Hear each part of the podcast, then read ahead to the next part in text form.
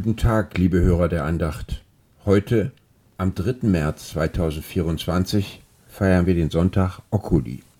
Das Gotteswort der Tageslese steht im Psalm 141 in den Versen 1 bis 10. Hören Sie den Vers 3 zu unserer Andacht. Herr, behüte meinen Mund und bewahre meine Lippen. Neige mein Herz nicht zum Bösen, gottlos zu leben mit den Übeltätern. David, der Beter des Psalms, wird bedrängt. Menschen spielen ihm übel mit. Das ist ihm nicht nur einmal begegnet. Wenn wir so etwas erleben, brodelt es in unserem Herzen. Sorge und Angst quälen uns. Das Gottvertrauen gerät unter Druck. Wut und Rachegedanken steigen in uns auf. David klagt seine Not dem Herrn. Herr, behüte meinen Mund und bewahre meine Lippen.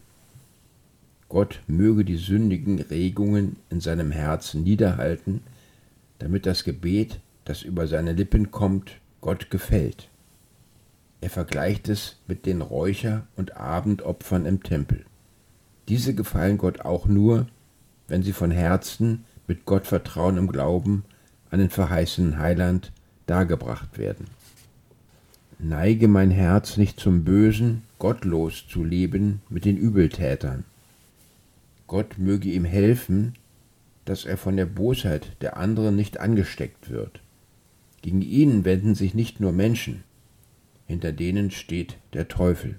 Der ist es, der in den Herzen der Gläubigen das Gottvertrauen zerschlagen will, so dass sie auf Rache sinnen oder verzweifeln.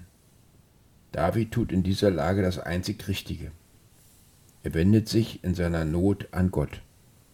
Der hat die Macht, den Teufel zurückzutreiben, damit er mit seinen Angriffen sein Ziel nicht erreicht.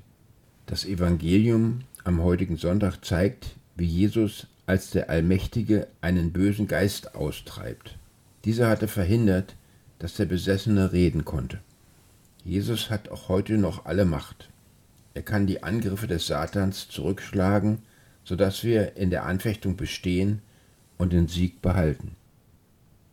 Wir beten. Herr Jesus Christus, kämpfe doch selber für uns arme Kinder, wehre dem Teufel, seine Macht verhinder.